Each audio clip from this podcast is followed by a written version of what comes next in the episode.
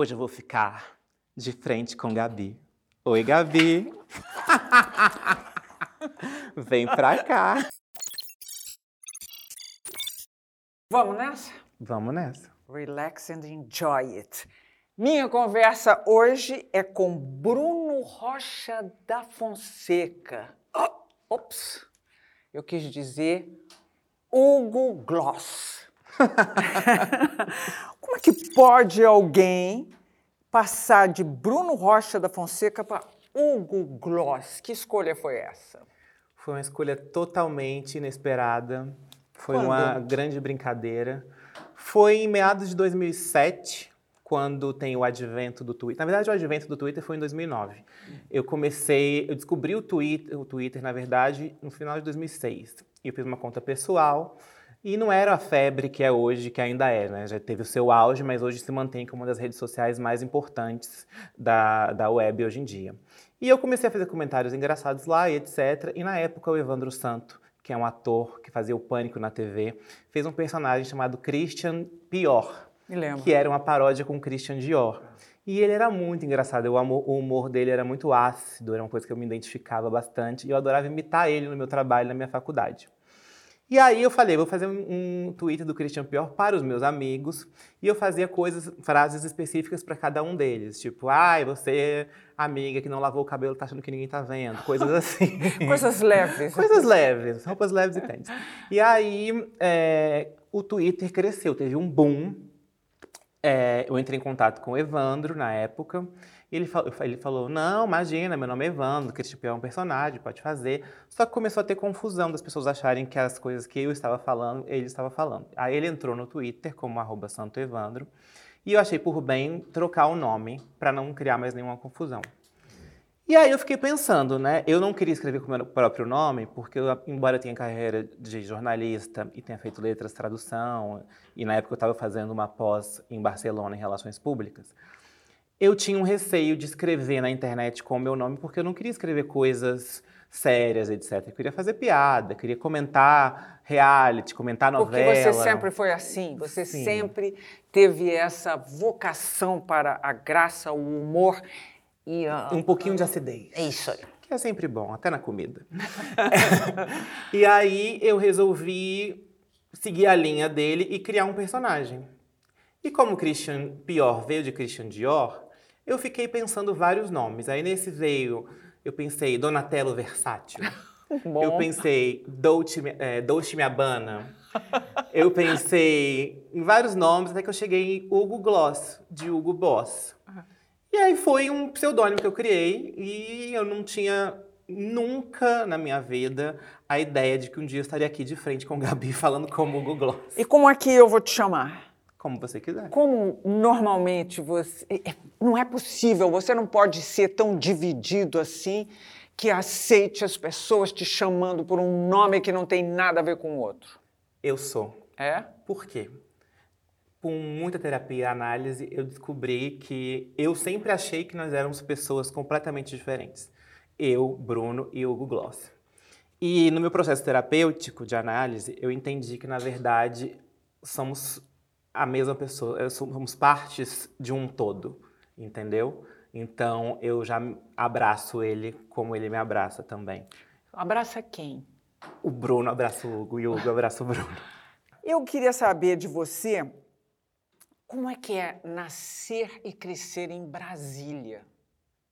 E vocês foram parar em Brasília por quê? Você sua família? Sim. É, bom, a minha família da minha mãe, tanto como meu pai, são dos famosos candangos, Hum. né? São as pessoas que vieram de várias partes do país para construir a capital quando Juscelino decidiu levar a capital do Brasil para o Centro-Oeste. Então, o meu avô, por parte de mãe, veio com 14 filhos, ou acho que talvez um pouco menos, porque outros nasceram já em Brasília. Da Paraíba, no pau de arara, para Brasília. Ele veio como pedreiro, começou, depois virou mestre de obras. Seu pai? Não, meu avô. Seu avô? Meu Ah. avô. A mesma coisa, meu avô por parte de pai, que também veio, só que da Bahia. Ah, que maravilha.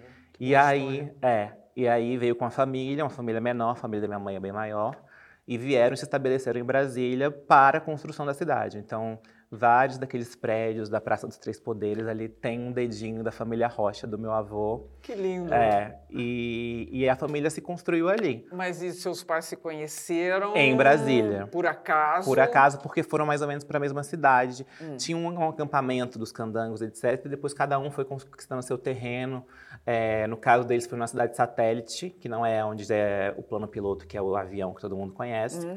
que se chama Gama. E aí, ali eles conheceram. Meu pai estava é, na época na, na aeronáutica, hum. na aeronáutica, era super galanteador, queria ser é, jogador de futebol. Minha mãe sempre muito avant-garde à frente do seu tempo, já usava roupas que ninguém usava, aquariana, querendo ser liberta, etc. E aí se encontraram e. E deu no que deu. Deu no que deu. Quantos filhos? Somos três. Eu sou o mais novo, tenho uma irmã Fernanda, do meio, meu irmão mais velho, Fábio. Você tem uma carreira, ou você é formado em jornalismo, letras, e agora mesmo falou, você fez pós-graduação, fez mestrado. É, é verdade, a minha, a, a minha pós-graduação se chama Master, porque eu fiz na, na Espanha. Ah. Equivalentemente aqui pelo MEC, seria uma pós-graduação pela conta da carga horária. Ah. Mas fora seria um, como se fosse um mestrado, mas eu não fiz mestrado. Em Relações Públicas? Em Relações Públicas e Assessoria de Imprensa. E você se considera um... Uh, você tem uma fama, você sabe, conhece sua fama? Não. Ah, é? sim, conhece. Não, você eu tenho várias fama. famas, Gabi. Você tem amigos que acham você uma pessoa encantadora, uhum. me parece que você é, que você é inteligente, é muito evidente e, e lendo o que você pratica, dá para perceber isso também. Agora, fazer relações públicas precisa de uma personalidade interessada em quê? Pessoas. Você é? Muito. Bom, então vamos sair de lá e vamos para a primeira grande virada na sua vida, que foi onde? Minha primeira grande virada na vida, eu acho que minha primeira grande virada é quando eu decido ir para fora para fazer uh, esse master. Em Barcelona? Em Barcelona. Bom, Barcelona dizem que é. É maravilhoso. É. É eu conheci, mas muito superficialmente. Você sabe que eu também não conheci tanto assim. Todo mundo fala muito da vida noturna, etc. Mas eu fui para Barcelona logo que meu pai morreu com dinheiro contado. Então eu não tinha. Seu pai morreu jovem? Morreu com 56 anos, se não Por? me engano. Teve um AVC, hum. um acidente vascular cerebral. E até chegou a acordar, resistiu e depois faleceu. Aliás, você tinha dito aqui agora há pouco que seu pai teve um AVC, não é? é? Sua mãe? Está vivíssima e maravilhosa. Vocês se relacionam super? Super. Mas eu sei que você tem uma predileta, que você tem uma sobrinha. E por que esse protecionismo? Não é um protecionismo, não. É uma identificação. Eu acho que a gente tem uma coisa de alma, assim. Né? A Lorena agora tem seis anos. E eu me vejo muito nela, acho que ela também se vê muito em mim. Ela foi, eu fui a primeira pessoa para a qual ela sorriu quando eu a peguei no colo pela primeira vez, tem até uma imagem dessa. E ela riu para mim. E a, a mãe falou assim: é a primeira vez que ela sorri. E a gente é muito conectado, muito ligado. Ela te ganhou ali. É. Ela me, na verdade, ela me ganhou quando ela nasceu. É muito especial. Fala para mim, então, é, o que é que te empurrou para a carreira que você hoje, da qual você hoje é, vive e, e, se aproveita da melhor maneira. Estou dizendo se aproveitar numa boa, não estou dizendo não, se aproveitar. Bem. Gabi, vou te falar que eu não esperava nada disso que fosse acontecer comigo. Eu realmente sou quase da primeira geração da internet, não, não da internet como um todo, né? Quando eu comecei no Twitter, no Twitter antes só tinham os bloggers, hum. que tínhamos o Kibiloco, que tínhamos o Jacaré Banguela, que eram outras eh, pessoas que escreviam blogs e etc. Não é uma época de YouTube, não é uma época de Instagram, não é uma época muito de imagem, é uma época muito de texto. Hum. Acho importante ressaltar isso. Assim como o Twitter também era uma época muito de texto. A gente tinha 140 caracteres para passar a informação que você queria, fosse uma piada, fosse uma notícia, fosse um pensamento, qualquer outra coisa.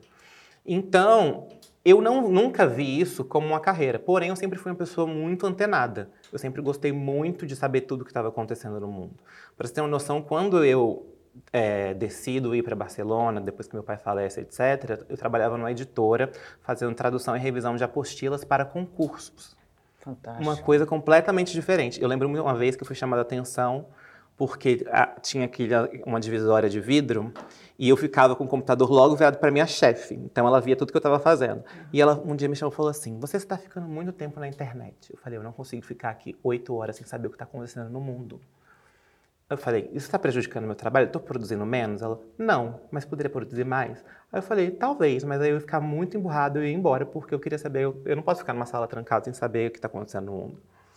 Aí ela entendeu e, e, assim seguimos. Inclusive nessa entrevista de trabalho, tem uma coisa muito curiosa, que me perguntaram assim, aquela clássica pergunta de RH, onde você se vê daqui a cinco anos? Ah. E eu disse, em Hollywood. Ah!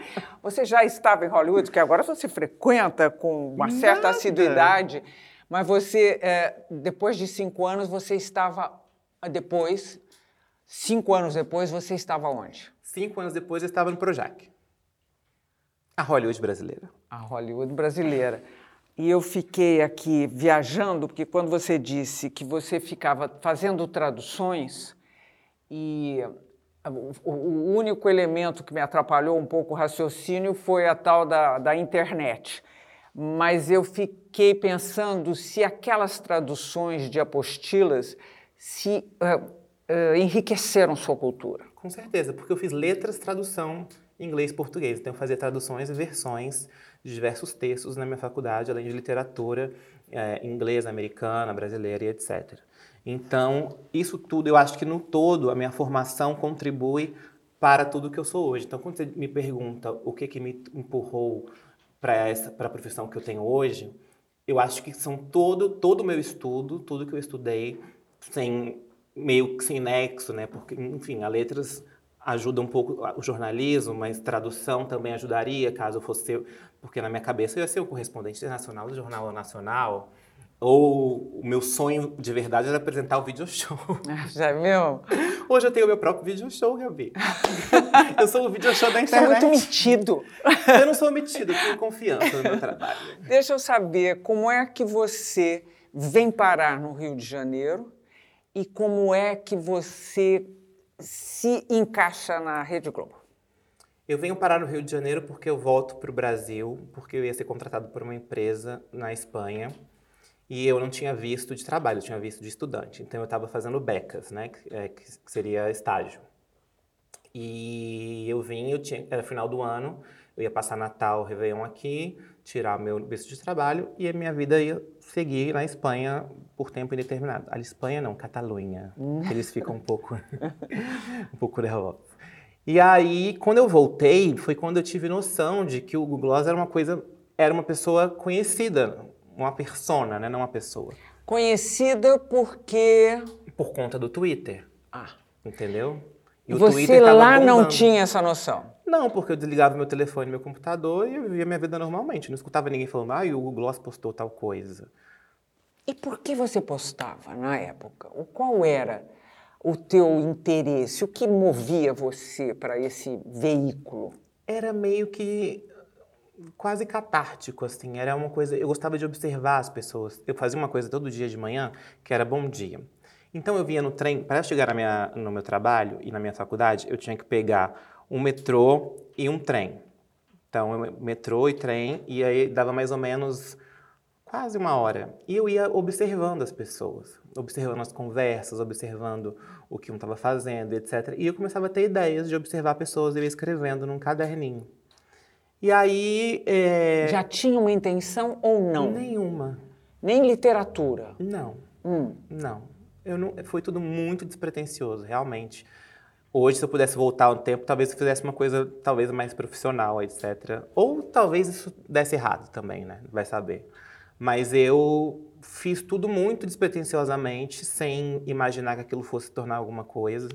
Realmente eu não tinha essa perspectiva, nem sabia que isso poderia ser uma possibilidade. Mas não existe nenhum arrependimento em nada. Não, seu. de forma você alguma. Você olha para daqui para trás na sua vida e você diz: "Tô legal". É isso? Sim. Bom, Aí vamos voltar para. Você chegou à Globo. Cheguei à Globo. Como eu cheguei à Globo? eu comentava muito a televisão brasileira, embora eu estivesse na Espanha. Na época nem tinha é, streaming, essas coisas assim. Era muito por internet, umas transmissões meio piratas, até que você pode, podia ver de outros países. Eu não tinha, tipo, Globo Internacional, não tinha Record Internacional, nada, nada disso. Então eu via pela internet. E eu comentava em tempo real, reality, novela. E, e as pessoas da televisão começaram a ver que eram comentários engraçados, pertinentes, as pessoas gostavam, dava engajamento, etc. Então as personalidades começaram a conhecer o nome Hugo Gloss, a pessoa Hugo Gloss. Então eu entrei em contato com várias pessoas. E quando eu vim para o Brasil, eu falei que estava no Brasil e muita gente entrou em contato comigo. Então, na época, o Marcos Mion ia fazer o Legendários na Record. Ele me chamou para uma reunião é, em São Paulo, onde eu estava na casa do meu irmão que mora lá. Eu tive reunião com o Gugu, com o Homero Salles, que era o diretor dele na Record na época. É, tinha a intenção de ter reunião no Pânico. Só que eu sempre fui muito fã do Caldeirão e do Luciano Huck, hum. há muito tempo. Sempre assisti o programa religiosamente, comentava, o Luciano gostava dos meus comentários, ele me mandava mensagem direta dizendo que gostava muito, se eu tinha alguma formação, etc, etc. E eu sempre muito fã do Caldeirão. E quando eu estava no Brasil, eu mandei uma mensagem e falei: Estou é, no Brasil, gostaria de conhecer o seu estúdio. Ele falou: Claro, pediu para a secretária dele me ligar e acertamos que eu iria ao Projac. Chegando lá, ele me convidou para ser júri do Musa do Carnaval, que era um concurso que tinha para escolher a grande musa do Carnaval de São Paulo e do Rio. E eu falei que eu não queria. Todo mundo ficou muito surpreso. Eu falei assim: eu não tenho. Eu, realmente não tinha noção, não tinha vontade de aparecer. Eu queria estar naquele universo. Eu queria andar naquele carrinho de golfe que eu via no video show. Entendeu? Sei. Eu queria estar naquela Disney que a gente imagina que é o, o, o Projac. Uhum. E aí, todo mundo achou um pouco estranho, mas eu continuei indo. Fiquei hospedado na casa assistente de palco dele, inclusive, que era Dani Balaninho. E eu fiquei indo porque no final do ano eles gravavam os programas de janeiro. Então era uma frente de estúdios muito grande. E eu fiquei indo e eu comecei a conversar com os diretores. E o ano era o final de 2009. No começo de 2010, o Caldeirão completava 10 anos. E por acaso havia uma vaga de redação para o redator dos 10 anos do Caldeirão. E eu tenho uma memória muito boa. E conversando com o diretor-geral, que era o Rodrigo Sebriano na época, eu. Você começou a dar aula. Quase. sobre o programa. Eu, nossa, mas tal quadro, você lembra de tal quadro? Podia voltar, podia fazer muito. E eu nem sabia que era 10 anos que ia acontecer. E ele falou assim: alguma coisa está me dizendo que é você a pessoa para isso. Mas é uma aposta, pode ser que dê certo, pode ser que dê errado. Você topa? Eu falei: topo. Eu teria que vir morar no Rio. Minha mala tá pronta. E aí? E aí? Começou tudo.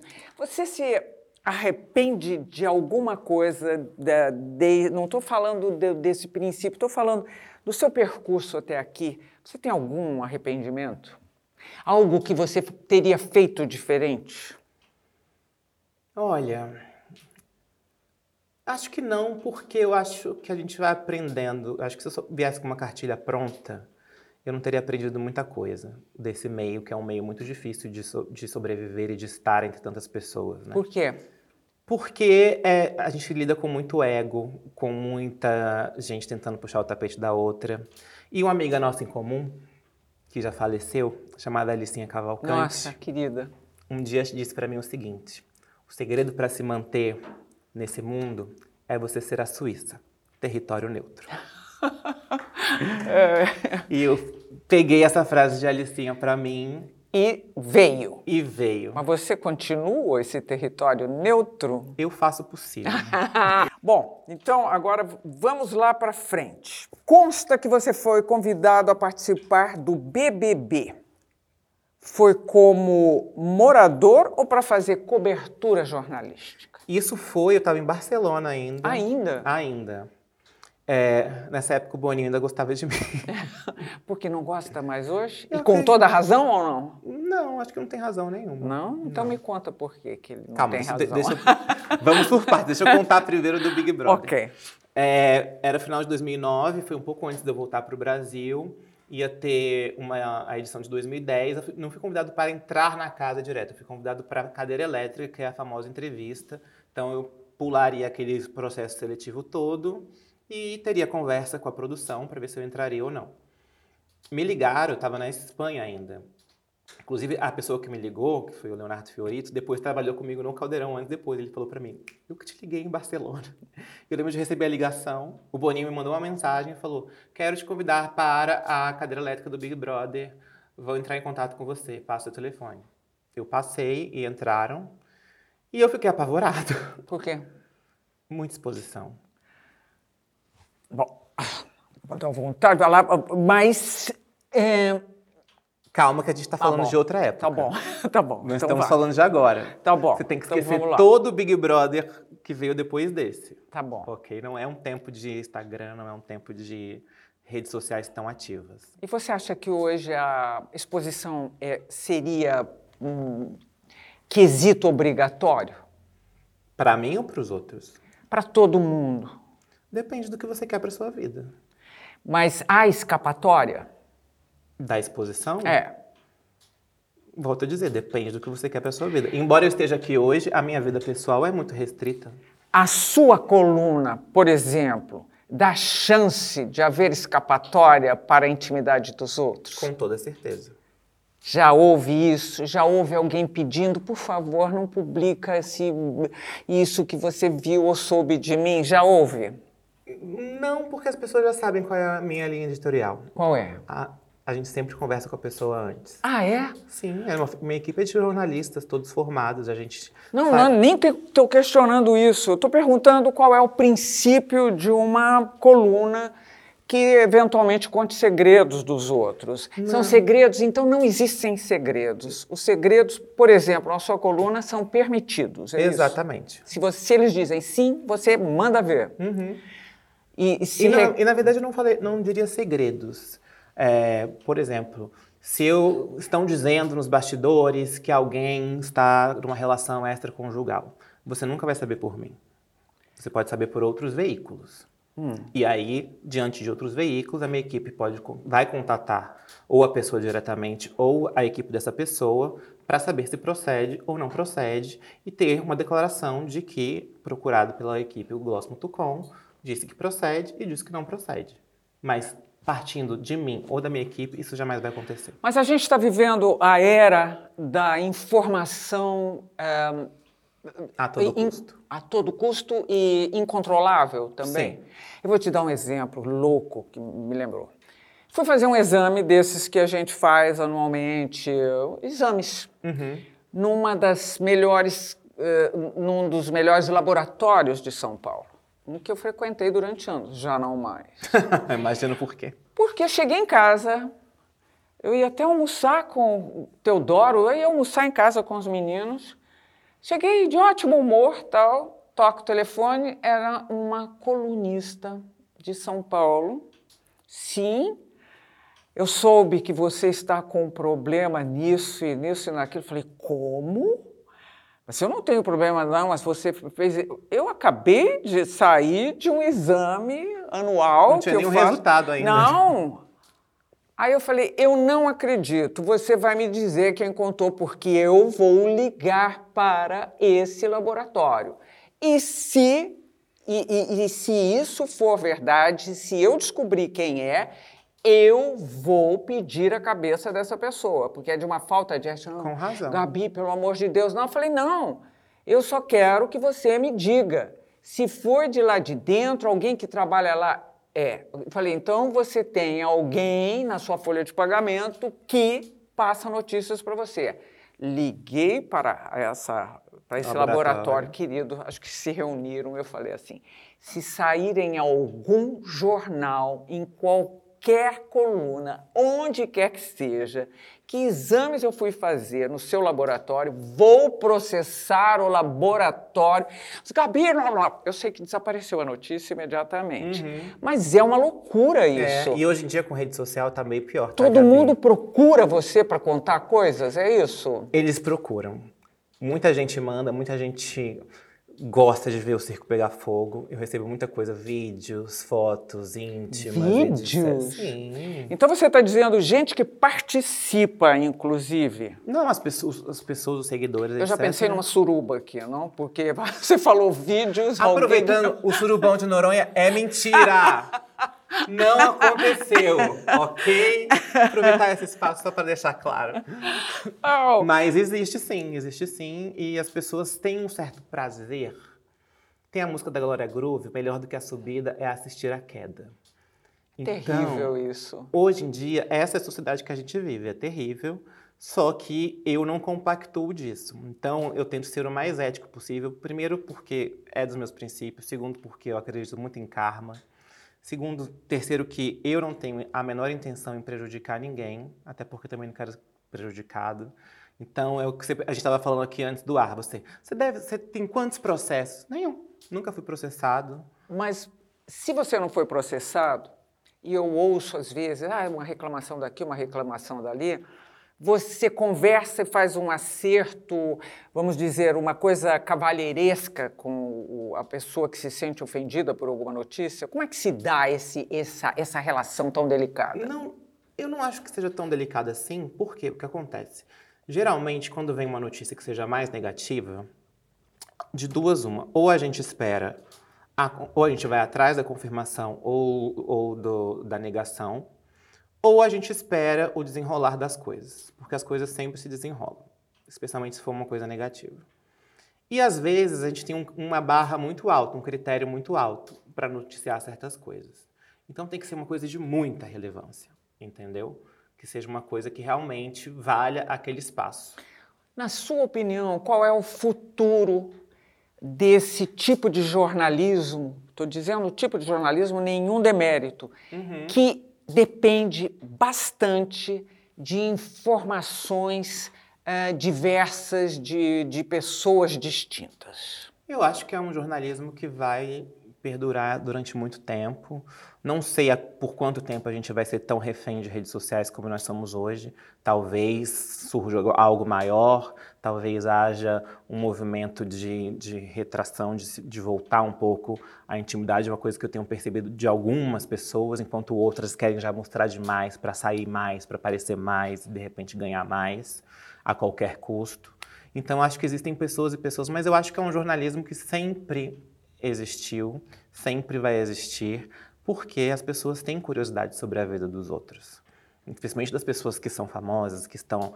Não, antes eram na TV, no cinema, hoje estão na TV, no cinema, na tela do seu celular, que vão exp- expondo a vida, é quase um reality show. Então, eu acho que essa cultura aí, eu gosto de chamar de cultura Kardashian, é, é algo que ainda vai muito, as pessoas querem muito aparecer e, e eu acho que elas pensam muito no bônus da fama e pouco no ônus. E é muito. Muita gente fazendo muita coisa e às vezes fala sem pensar, depois volta chorando com a blusa branca e fala: Ai, quem me conhece sabe que eu não sou assim, eu não quis dizer isso. Uma pergunta delicada. Você é amigo das pessoas que você noticia? Algumas sim, não todas. Dessas você só fala bem? Não, Não? não. E fala mal também? Eu não falo mal de ninguém, eu, falo, Ah! eu dou notícia. Não é falar mal. Você, você deve ter um time hoje, você- porque hoje você é um gigante do meio, certo? Obrigado. Você não depende mais de canal nenhum de televisão. Não. Você tem quantos funcionários? Redatores? Nossa, eu não sei. Conte aí você. Ai, no total, eu não sei, eu acho que uns 25, 30. Eu achei até que fosse mais. Poderia, deveria, inclusive. É?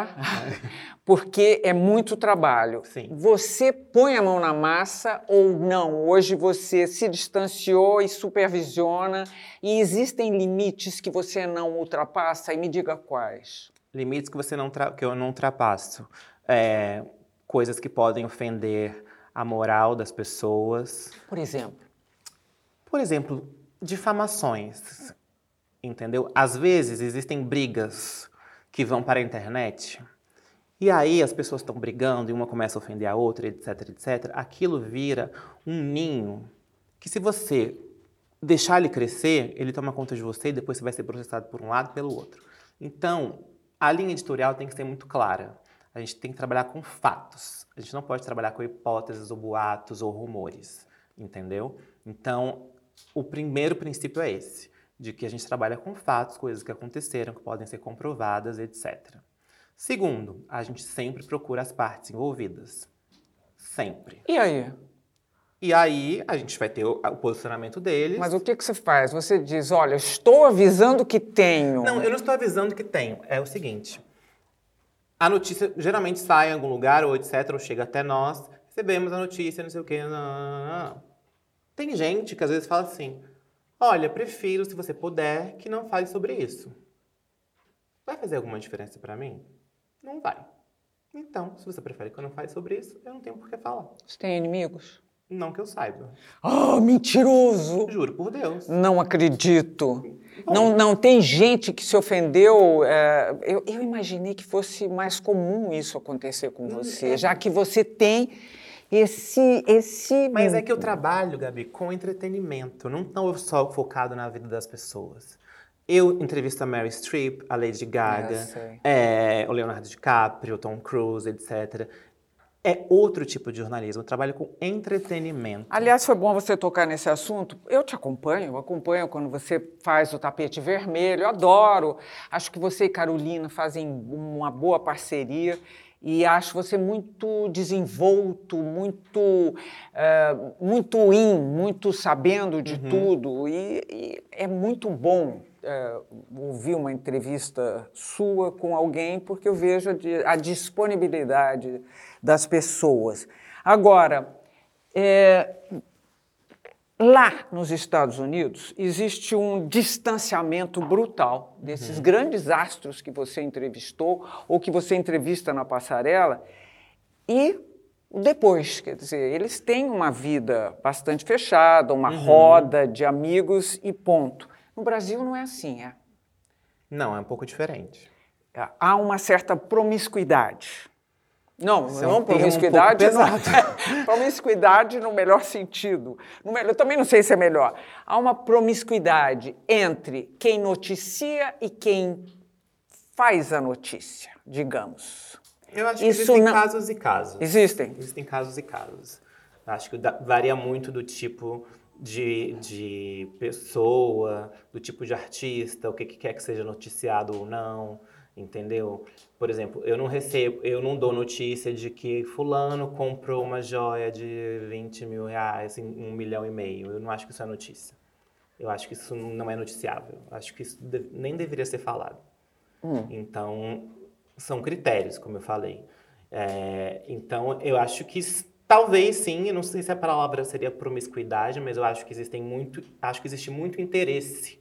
Acho que é uma relação de troca muito grande aqui no, no Brasil, maior do que lá fora, no sentido de eu vou te dar isso e você me dá aquilo. Entendeu? Eu vou te dar essa exclusiva, você me dá quando eu for fazer tal coisa. E também acho que existe muita chantagem. Chantagem? Claro. Me conte. Do tipo, nunca aconteceu comigo, mas eu sei de histórias de da pessoa falar, eu tô sabendo isso aqui sobre você. Gabi, eu tô sabendo que você tá namorando com fulano. E aí você fala assim, poxa, não queria que saísse isso. Aí a pessoa fala pra você, tá, então eu vou falar o quê? E dá alguma coisa melhor. Aí você fala, fulano tá num relacionamento a três. Você entrega alguém. É, exatamente. Eu tô vendo. Vocês, vocês não têm ideia do tamanho do pé dele. Vocês não sabem o tamanho do pé. É que você não me viu pelado, Gabi. Não! Ah! Por favor! Me dê essa, essa, essa satisfação, esse prazer. Daqui a pouco no Você camarim. é um cara muito maior do que. muito mais alto do que eu imaginava. Eu me lembro de você no, lá mais para o começo, anos atrás. Você era bem gordinho, não era? Uhum, Sim. Quando é que você resolveu deixar de ser gordinho e por quê? Na verdade, eu nunca gostei de ser gordinho, porque eu sempre. Primeiro, porque a gente vive hoje num país, e principalmente essa, essa- esses últimos, essas últimas décadas, em que as pessoas preferem que você seja ladrão do que você seja gordo. Que loucura. Não, e em cidade de, de praia, então, isso se multiplica. É sério, eu tô falando uma coisa muito grave, muito séria, porque é verdade. Você pode ser uh, tudo. Mas se Menos. você for menos gordo, é, é inadmissível. Você acha que nesse momento, nesse exato histórico momento, continua isso? Porque hoje vejo as pessoas carregando o corpo que quiserem com mais naturalidade. Ou estão numa luta interna? Estão numa. Assim, eu acho que existe um movimento body positive, das pessoas se aceitarem, mas ao mesmo tempo eu acho que existe uma certa hipocrisia. Porque as pessoas falam isso e. E todo mundo bate palma para isso, mas quando tá na praia ri do gordinho, ri da gordinha de biquíni. Então, E você sentiu isso numa época da sua eu vida? senti muito isso durante muito tempo da minha vida. Eu sempre eu tive a- sempre tive efeito sanfona desde criança. E teve uma hora em que eu tava com muita ansiedade, tava com compulsão alimentar, e eu falei, eu preciso fazer alguma coisa com isso, porque eu não tava me sentindo bem comigo mesmo. Então, procurei tratamentos, tomei remédio, fiz tudo que eu podia fazer para tentar chegar aí. Hoje eu também não tô no meu peso ideal, mas eu, eu consigo manter com exercícios, é, rotina, Eu achei que você está ótimo. Ah, e uma coisa é, surpreendente é que você é altíssimo. Eu não imaginava você uma pessoa tão alta. Eu Quanto tenho você mede? 1,89. Nossa, 1,90m. Vamos dar um centímetro para Com ele. esse, com esse 1,90m. sapato aqui, 1,90m. Um- mais que 1,90m. É. Isso tem muito mais que um centímetro, maluco. Tem uns quase 5 aqui. Será? Vou usar Bom, mais, então. E aí me fala de você e esse seu processo, esse seu processo de lá para cá. Uhum. E, e como é que é o processo de se perceber adquirindo um poder sobre os outros? Porque você detém isso. Você acha? Acho e você também deve achar, ou não? Eu não tenho muita noção. Você vai ao analista, Duas vezes por semana. conversa com ele sobre isso. Sim. Então, e ele acha o quê? Então, e ele acha o É quê? ela. Olha aqui, diga para mim o seu. Ela. Na verdade, assim, a minha análise não é muito sobre o meu trabalho, é muito mais sobre mim e como eu me porto em relação a ele. Entendeu? Eu tenho muito pé no chão em relação a isso. E você fala de poder sobre os outros, aí eu volto lá atrás quando eu te falo que eu não tenho interesse em fazer mal a ninguém. Hum. Porque eu acredito muito em karma e eu acredito muito que as coisas voltam pra gente. Então, Mas isso evita toda e qualquer situação com você? Não, óbvio que não. Muitas vezes você fala uma coisa de um jeito que as pessoas não gostam. Mas isso a gente está passível disso sendo jornalista ou não. Hum. Você pode fazer um comentário que as pessoas não gostem. E eu trabalho muito com humor e um humor ácido que muita gente não entende. Então eu tenho que lidar com as consequências disso. Voltemos a você. Você é um cara imenso, você é altíssimo, uma surpresa. Você é casado? Não, Namora? não. Não? Nenhuma hesitação. Você já esteve nessa situação? Já. Já? E por que não? Porque você é super ocupado ou Não, deu certo durante muito tempo, depois parou de dar. ah, você ficou um tempão com alguém? Sim, quase cinco anos. Eu fui praticamente casado. E é um interesse que você tem eh, em Sim. fazer, em repetir essa situação? Sim, eu quero ter, constituir família, quero ser pai. Você tem uma vida social muito agitada? Não, porque meu trabalho já tem uma vida social muito agitada. Então eu sou uma pessoa mais caseira, fico mais. Na sua casa? É. Você eh, não se relaciona com seus noticiados? Alguns. Hum. Não todos, mas alguns. Bom, você chegou ao que. Você está rico? Sim. Sim. Esse dá para ver. Olha a cara, olha a cara. Você não imagina o sorriso que você fez. Você está rico. Você acha que ainda, possivelmente, possa vir a tentar outra profissão? Claro, já estou tentando. O quê? Eu estou desenvolvendo argumentos para streamings de séries. Já terminou algum? Estamos em vias de terminar. Estamos em via, você trabalha com Eu uma tenho- parceria. Tô, sim, agora tenho, a gente está, estou dividindo com um amigo. E é um tema encomendado ou Não. uma sugestão? Sugestão.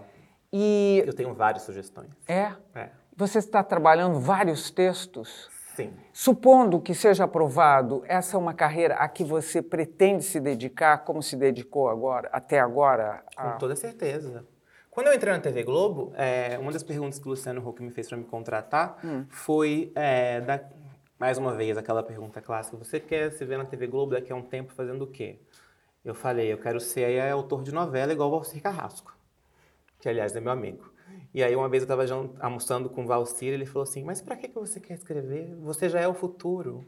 Eu falei: porque eu tenho paixão por isso. É uma paixão que eu herdei da minha avó pela dramaturgia e eu tenho vontade de colocar as coisas no papel. Eu tenho várias ideias, só que eu não tive tempo, porque eu enfim, caiu essa carreira no meu colo e eu percebi que ela poderia me trazer a base e o sustento para, eventualmente, quando eu tivesse mais velho, pudesse fazer o que eu realmente quero, que é contar histórias. E contar histórias desse jeito, em dramaturgia? Em dramaturgia. Livros? Penso em escrever um dia, mas já me foi sugerido várias vezes é, até biografia, eu falo, não tenho idade para ter biografia ainda, acho que tem muita coisa para viver. Mas hoje existem é, biografias muito precoces. É.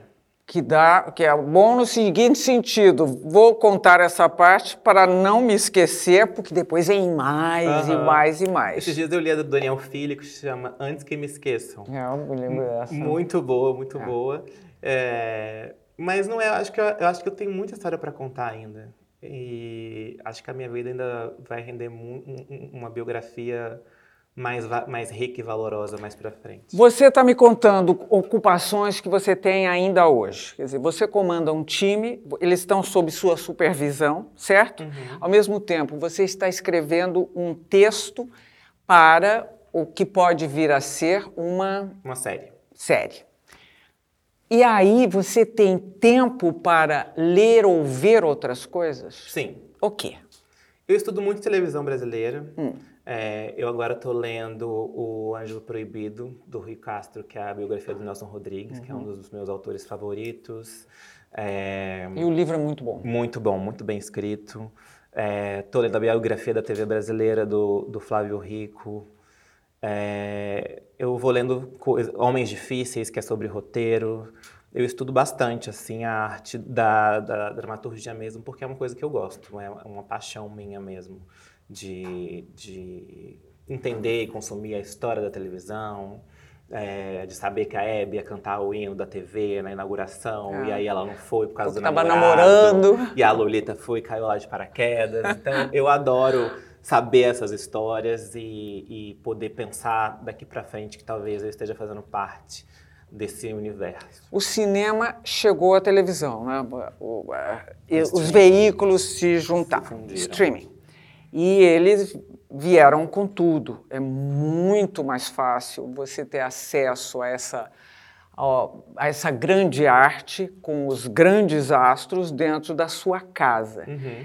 Você acha que o que você está fazendo é para esse tipo de televisão ou a outra televisão, essa uh, dentro da qual eu cresci e que antes eu assistia, assim como você, ou essa televisão ainda tem vida longa? Com toda certeza tem vida longa. Em quê?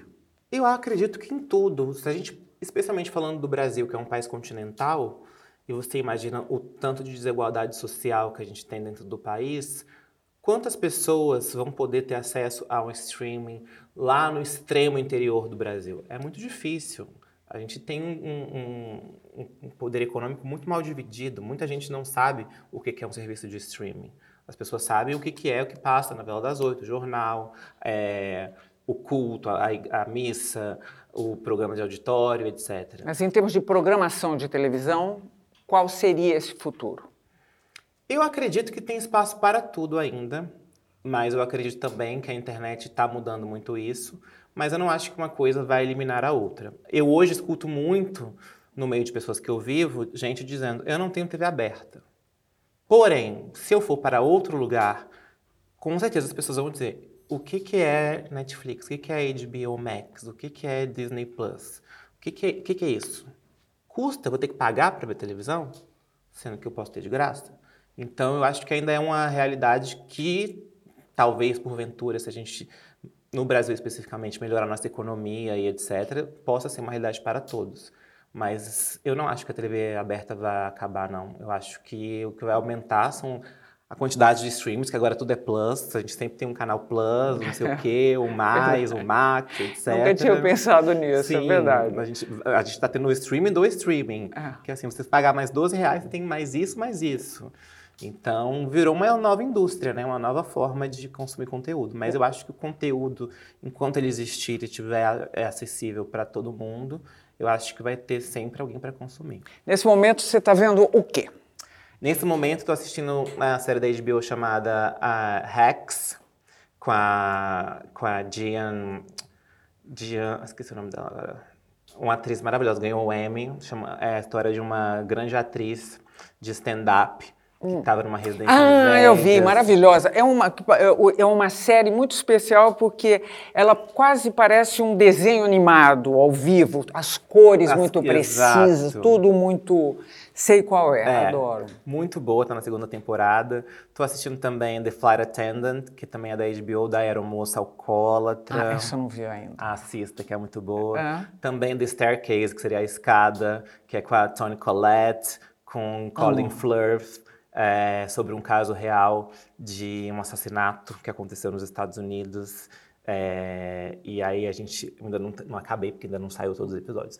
Mas a gente e tem também um documentário da Netflix com o mesmo nome que é o documentário real que inspirou a série. Então eu assisto muita coisa. Tava assistindo The Gilded Years, que é a Idade Dourada também, que é uma série muito boa. Eu assisto muita coisa. Você sai pouco de casa. Saio pouco. Ah. É. Bem-vindo ao clube. Fala uma coisa.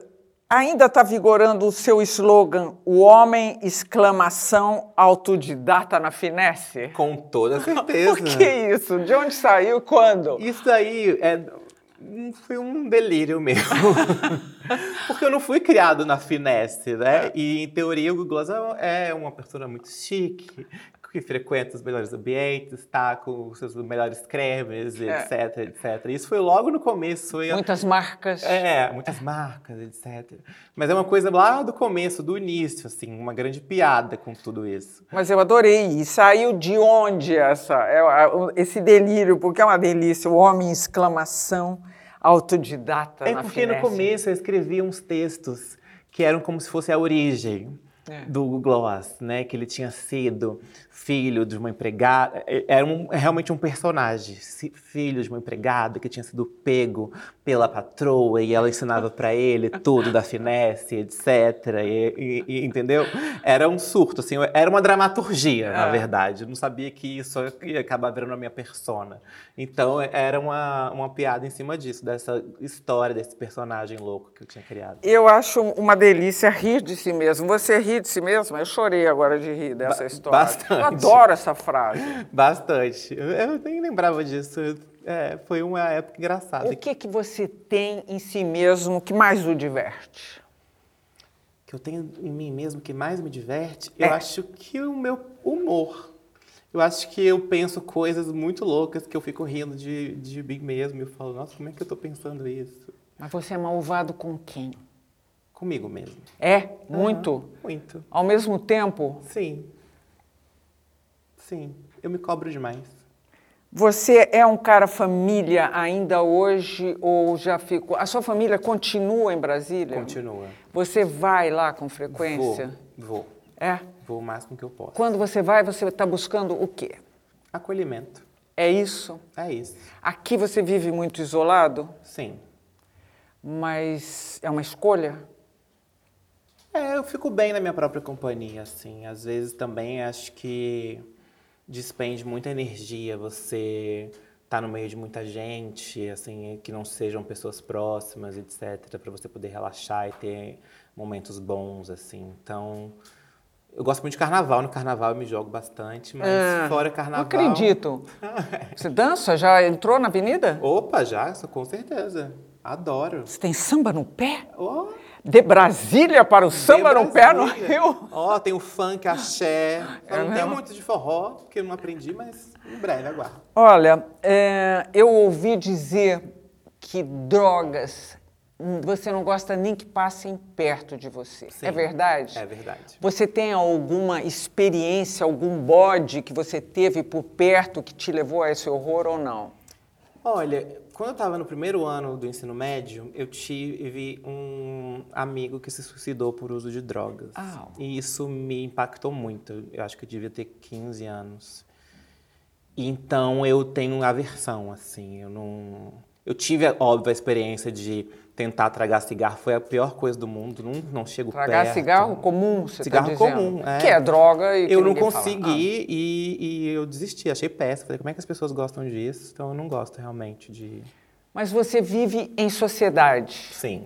E há essa euforia desde sempre e cada vez mais ah, problemática, vamos dizer. E aí, você, como é que você se defende Eu, dessa? não- eu, eu acho que eu não preciso me defender, só não preciso participar. É, não, estou dizendo, mas ah, não te, né, desse incômodo, desse desconforto. Eu não tenho desconforto eu, das pessoas, eu tenho desconforto comigo. Eu não julgo quem está fazendo. Cada um sabe o que é melhor para si.